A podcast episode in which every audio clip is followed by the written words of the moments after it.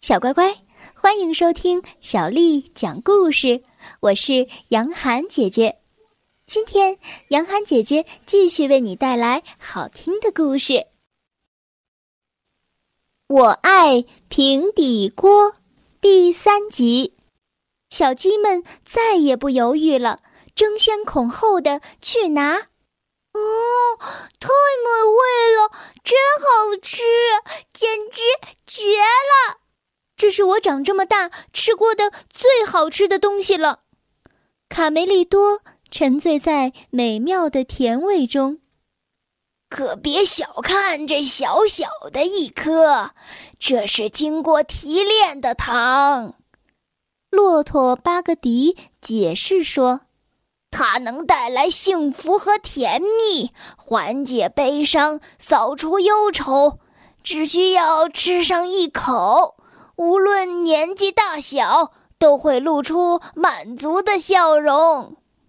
难怪你们那儿的人都长了张笑脸，卡门感叹道：“你们救了我的命，还给我住的地方。”骆驼激动的边说边坐在了头巾上。作为报答，我要教你们用糖来烹饪美味的阿拉伯蛋糕，就像变魔术一样。你们将见识到这一小小的一粒东西是怎么创造出绝佳的口感，变成蛋糕，特别是创造出。蛋糕中的极品宝塔蛋糕，啊，比糖更好吃的是蛋糕！小鸡们举着小灯笼欢呼起来。巴格迪变魔术，巴格迪做蛋糕，没问题。首先，我需要一口平底锅。我的天哪！卡梅利多喊道。他说：“需要一口平底锅，你们听到了吗，伙计们？”我知道在哪儿能找到平底锅。卡门打开门就要出去，他就在农场主的厨房里，靠近壁炉的那面墙上挂着呢。我们去把锅拿过来。啊，等一下，等一下，平底锅不在厨房里了。小刺头追出去叫住卡门。呃，是真的。小胖墩儿十分别扭的承认道：“你们都干了些什么呀？”卡梅利多气愤地说：“时间这么紧张，距离节日庆典只剩下几个小时了。你们把锅藏哪儿了呀？快说！”卡门喊道：“啊，我们我们把它扔到对岸的奇普磨坊里了。”大嗓门儿支支吾吾的回答：“嘿嘿，妹，我认识路。”贝里奥自告奋勇：“那个磨坊里有我最喜欢吃的奶酪，我带你们去。”咩！啊，他们不要命了！